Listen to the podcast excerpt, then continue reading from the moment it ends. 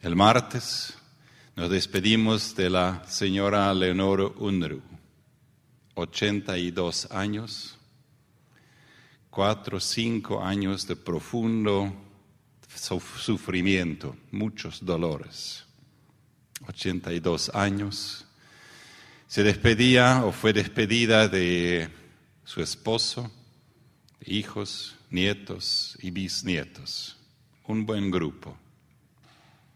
Y ahí comenzó ya a tomar forma este mensaje que después, el jueves, se concretizó acá. Ayúdanos, Señor, enséñanos a contar nuestros días.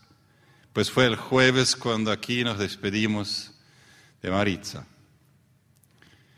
Una linda fiesta, por supuesto con lágrimas, pero el testimonio que ella estaba dejando, el legado que ella estaba dejando, un legado lindo. Su hija, sus amigos, muchos estaban hablando ahí de lo que ella significaba. Y otra vez me vino este mensaje. Enséñanos, Señor, de contar nuestros días, para que cuando termine lo que es nuestra vida, para que sepamos a dónde ir. Enséñanos contar nuestros días. Y entonces, este jueves fue cuando el pastor Miguel me dijo, mire, con todos estos cepillos yo no tengo la energía de predicar el domingo. ¿No querés hacerlo? Entonces yo dije que sí. Y ya sabía cuál iba a ser el mensaje. Enséñame, Señor, contar nuestros días, mis días, días que también tienen tintes a veces de tristeza, a veces de alegría. Enséñame contar mis días. Esta mañana recibimos unas cuantas fotos muy, muy lindas de una boda de oro, 50 años de matrimonio. Los padres, los esposos Melgarejo, padres de la que era el asistente de nuestra casa, celebraron sus 50 años ayer. Una numerosa familia, una linda fiesta. Enséñanos contar nuestros días. Un mensaje que es tan apropiado, pero quizás a veces no sabemos cómo hacerlo, ¿verdad? No sabemos cómo hacerlo. Y entonces encontré y busqué y encontré este pasaje conocido por unos cuantos que conocen su Biblia, que enfoca específicamente eso. Salmo 90. Salmo 90. Los que quieren acompañarme en la lectura, voy a leer los versos 1 al 6 y después el verso 10 y el versículo 12. Escuchemos la palabra de Dios. El Salmo 20 es una oración de Moisés, aquel gran líder, quien... ¿Cómo? ¿Qué dije? 20, no, no, 90, gracias. Salmo 90, si yo dije 20, entonces buscaron mal o yo les dije mal, por supuesto. Salmo 90. Señor, Tú has sido nuestro refugio, generación tras generación. Desde antes que nacieran los montes y que crearas la tierra y el mundo, y hasta los tiempos postreros, tú eres Dios. Tú haces que los hombres vuelvan al polvo. De ahí la conexión con los funerales, ¿no? Tú haces que los hombres vuelvan al polvo cuando dices, vuélvanse al polvo mortales. Mil años para ti son como el día de ayer, que ya pasó. Son como unos cuantas horas de la noche. Tú arrasas a los mortales, son como un sueño. Nacen por la mañana como la hierba que al amanecer brota lozana y por la noche ya está marchita y seca. Y diez, algunos llegamos hasta los 70 años. ¿Cuántos tenés, Juan? 77. Así que estás ahí en la segunda, en el segundo grupo ya. Quizás algunos alcancemos hasta los 80 si las fuerzas nos acompañan. ¿Verdad? Tantos años de vida. Sin embargo, solo traen pesadas cargas trabajo y calamidades. Pronto pasan y con ellos pasamos nosotros. Versículo 12. Enséñanos a contar bien nuestros días para que nuestro corazón adquiera sabiduría. Enséñanos a contar de tal modo nuestros días que traigamos al corazón sabiduría. Qué maravilloso mensaje. Qué maravilloso mensaje que nos hace recordar y que nos hace preguntar si aquí el texto dice, enséñanos a contar nuestros días para que adquiramos sabiduría. ¿En qué consiste esa sabiduría? ¿En qué consiste esa sabiduría que Moisés tenía en mente, que Dios tenía en mente, que yo tengo en mente, que este salmo tiene en mente? ¿En qué consiste? En ese momento quizás se preguntarán, estamos tan cerca a Navidad, ¿por qué estamos hablando de la muerte? ¿no? Deberíamos hablar de nacimiento y de alegría. Pues sabemos que esos dos están tan cerca uno del otro, ¿verdad? Y sabemos que lo que creemos, lo que sentimos y lo que hablamos cuando tenemos sabiduría, sabemos que esto es que la vida pasa, el fin es seguro. Esto es a veces quizás em, señal de tristeza, pues todos pasamos pero a veces también estamos diciendo, eh, voy a estar con Dios cuando yo muera. Eso será lindo. Pero aparentemente nadie quiere llegar allí, porque todos estamos de alguna manera... Eh, pero tenemos que tener eso presente, que la vida pasa. 77 años, yo estoy en 64 Ayer y hoy estuvimos con, nuestros, con dos de nuestros nietos, tres y cinco más o menos, llenos de energía, y pensé que también por ellos la vida pasa, el fin es seguro. Y eso es parte de la sabiduría que nos enseña ese texto. Ese texto también nos hace recordar que Dios está en control, no nosotros. Casi ya es de más de decir esto en esos tiempos de coronavirus, porque tantas veces tuvimos esta sensación, yo por lo menos, de que las cosas están saliendo de mi control y a mí me molesta eso, me enferma a veces. Pero ahí sabemos que Dios está en medio de estas tormentas, en medio de estas pandemias. Dios está allí. Eso es sabiduría y nosotros no necesitamos controlar todo. ¿En qué consiste la sabiduría? Eh, sabiduría consiste en que estamos aprendiendo hasta el final. En mí siempre se enciendan lámparas rojas y de otros colores no tan agradables y de eh, alarma cuando alguien dice yo sé exactamente cuando dice, yo sé exactamente dónde este virus originó, yo sé exactamente cómo se lo... Con, entonces yo digo, ¿por qué no te eligen como presidente entonces? Entonces a veces se callan y a veces me miran con no sé qué, esta mirada. Estamos aprendiendo hasta el final.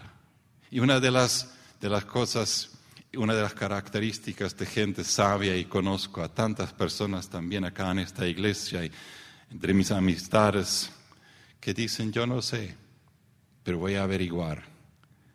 Yo no sé, pero me gusta saberlo. No se avergüenzan a decir yo no sé. No lo sabemos todo.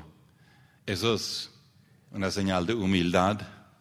Pero entonces, personas humildes son personas sabias que reflejan a nuestro Padre Celestial. ¿En qué consiste sabiduría en ese tiempo de despidos y de funerales y de Navidad y de Adviento y todo esto? Nuestro texto nos enseña que sabiduría es saber y vivir, que vivimos en comunidad. No estamos solos. Ese texto está escrito en plural. Enséñanos, enséñanos las cosas para que podamos adquirir sabiduría. Adquirir sabiduría nunca ocurre individualmente, siempre en comunidad. Sí, conocimiento podemos adquirir y es importante, es útil, pero la sabiduría crece en el roce en la familia, con los enemigos y los amigos, en el lugar de trabajo con los jefes agradables y los otros. Ahí crece la sabiduría, en la comunidad.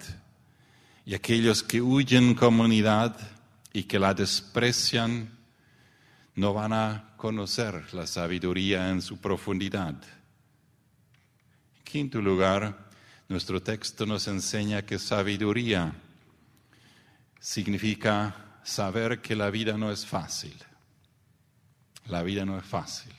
Eso me hace recordar hermano Gerardo, uno de mis estudiantes de muchos años atrás. Él tenía unos 15 años más que yo, ya falleció. Eh, Gerardo.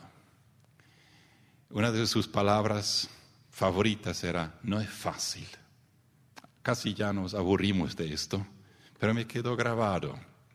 Y es una, es una cosa muy, es, una, es, un, es un mensaje muy, muy bíblico, muy divino. Las cosas no son fáciles. Lo que es fácil muchas veces no vale mucho.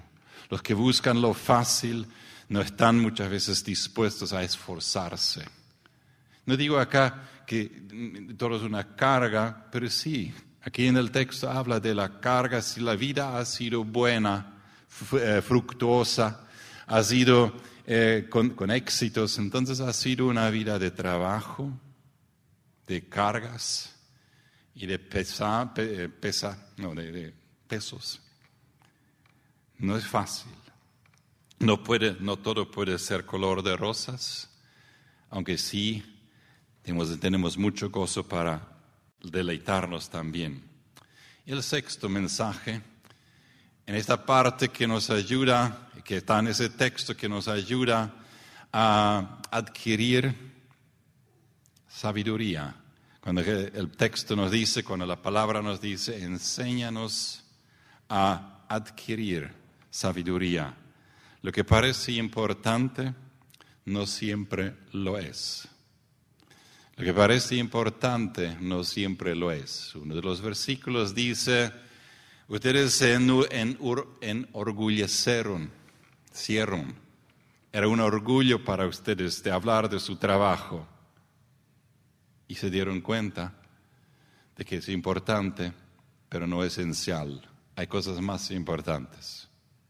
No digo, por supuesto, que trabajo no es importante, pero ahí, ¿cuál es lo central? ¿Y dónde está la sabiduría?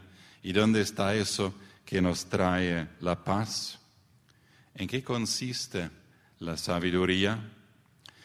Y en, este, en esta sabiduría que quiere crecer en nosotros, cada uno quizás ha tenido y ha elegido quizás su favorito entre estos seis para recordarlo y trabajar en eso.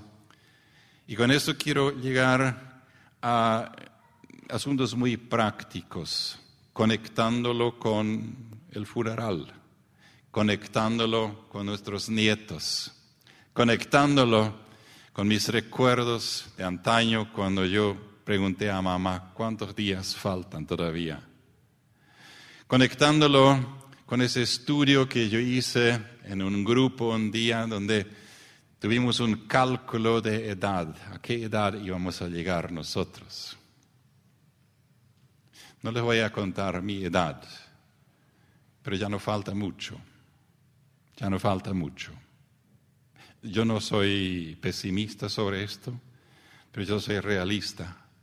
Yo sé que estoy contando mis días y esto es una cosa que no me asusta, a mí no me da temor y estoy tratando de hacerlo con sabiduría. Contar bien nuestros días o como esta otra traducción que estuve teniendo aquí al inicio, enséñame, enséñanos, plural, a contar de tal modo nuestros días que traigamos al corazón sabiduría. Sabiduría no crece por sí sola. Eso es solamente yuyos y malezas que crecen por sí solas. La sabiduría hay que traerla, hay que cultivarla y aquí les di algunos puntos. Contar bien nuestros días para pensar en mi final, en tu final.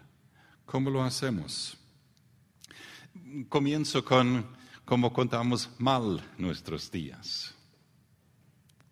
Recuerdo una conversación con un muy querido amigo mío. Él tiene más o menos 10 años más que yo.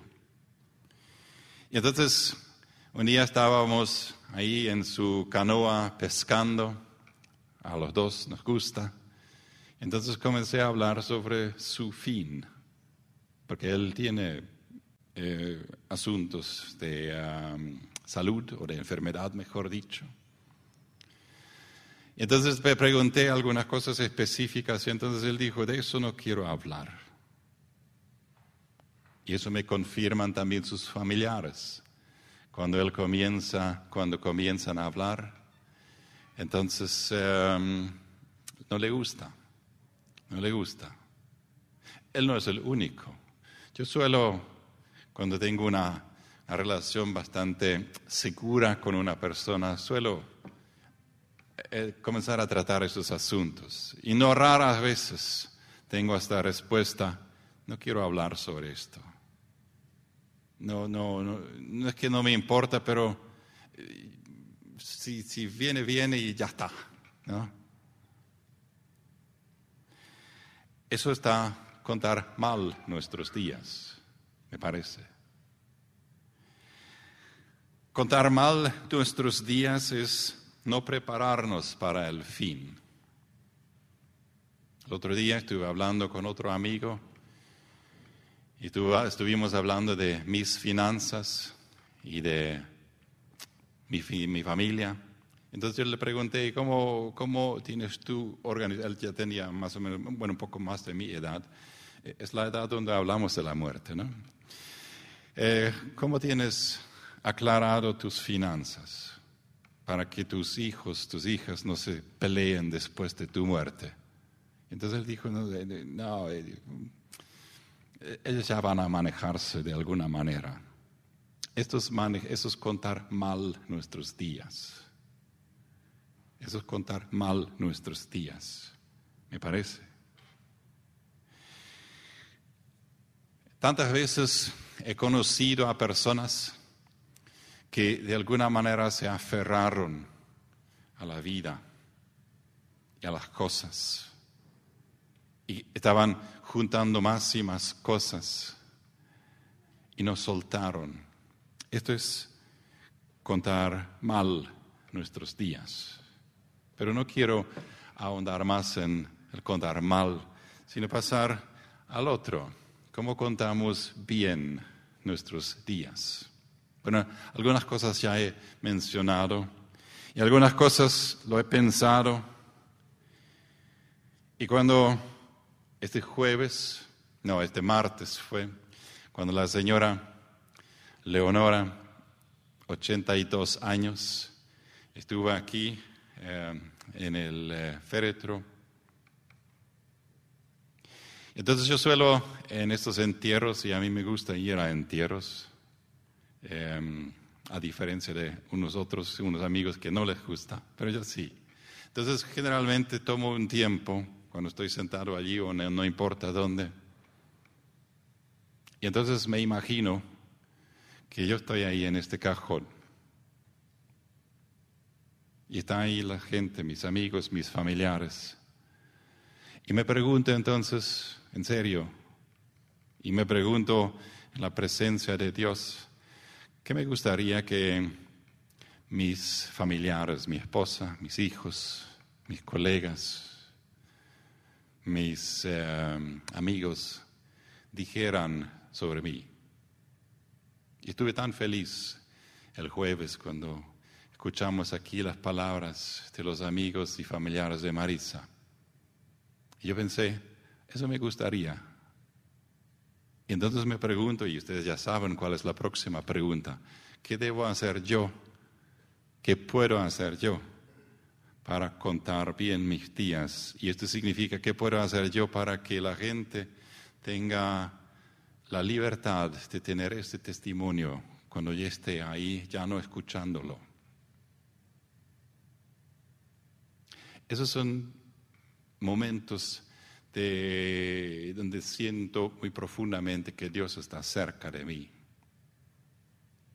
Porque Él está viendo y Él está dándome pensamientos para contar bien mis días, para contar bien mis días. Y esto lo hablamos en familia, lo hablamos con mi esposa, hablamos con ella contando nuestros días.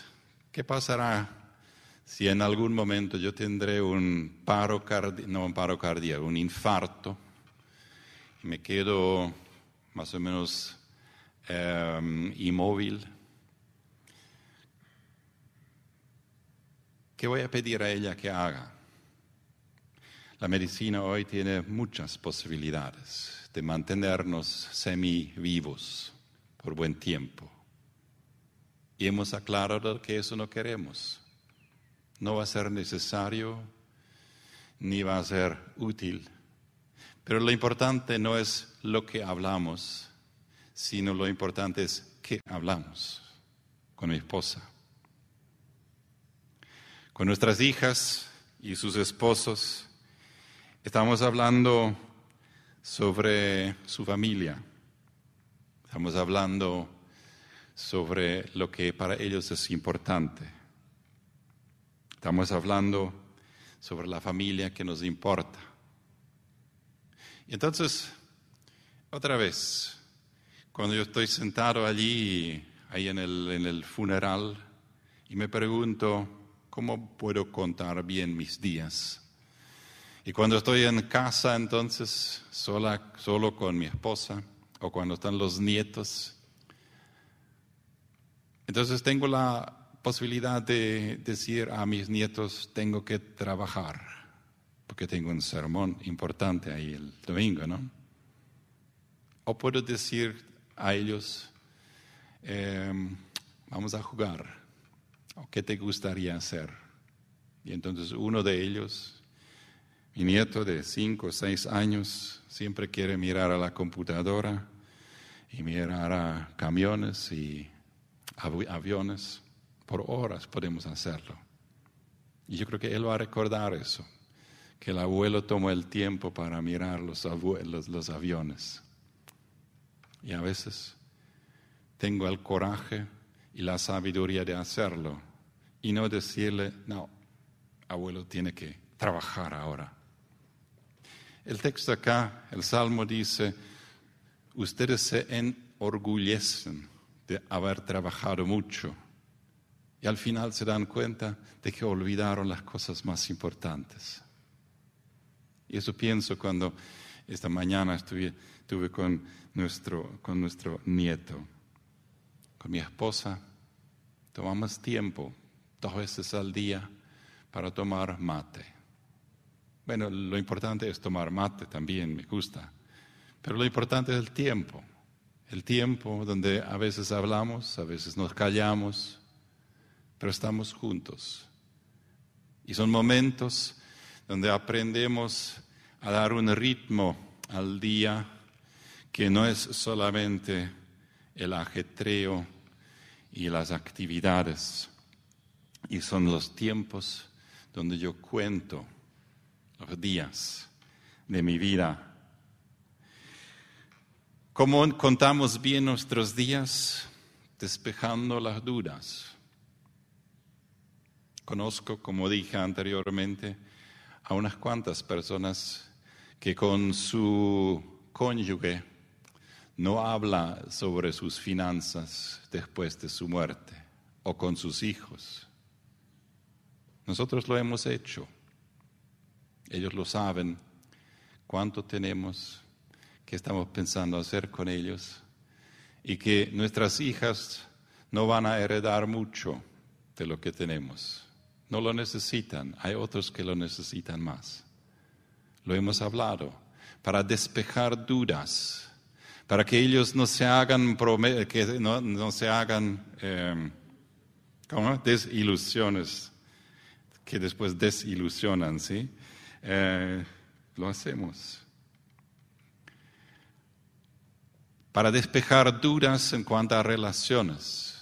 Sabemos la historia de Marisa, que contó bien sus días antes de que ella supo que tuvo cáncer, cuando se reconcilió con su papá. Fue su papá, ¿sí? Una tremenda historia, una linda historia, porque sabía que ella no quería dejar esta tierra con, esta relación envenenada. Contaba bien sus días, despejar las dudas, despejar las dudas, hablar francamente.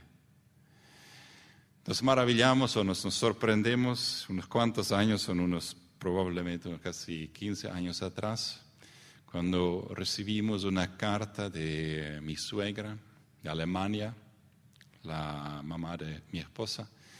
Ella se casó eh, por segunda vez, su primer eh, esposo falleció cuando mi esposa tuvo cuatro años, se casó en Alemania.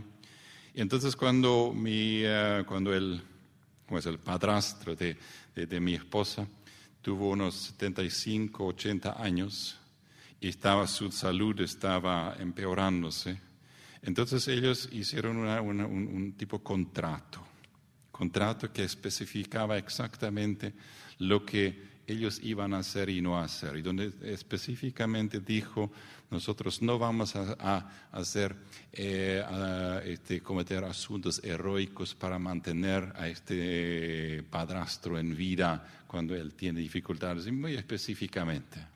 Me sorprendió eso el, primero, y ellos nos mandaron el documento para que, que mi esposa lo firme, ¿no? Para que no solamente la esposa de él, la mamá de mi esposa, lo haya firmado, sino también nosotros los, niños estemos de acuerdo.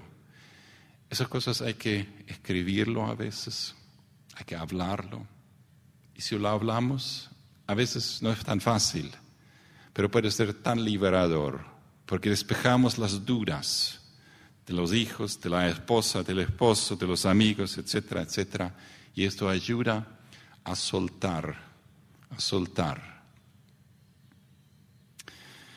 Yo creo que tú contaste, eh, Norma, de Maritza, cuando ella en sus últimos días, eh, ustedes habían hablado para de alguna manera entregarte a ti a su hija, ¿no? Eso es una parte de soltar. Ya no, ya no soy responsable. Hemos conocido a cónyuges marido y esposa, donde la esposa no podía morir porque el esposo no la soltaba. Estaba ya inconsciente, estaba en coma la señora, pero tenía esta, esta, esta sensación de que no puedo ir, no puedo ir. Soltar a las personas, soltar.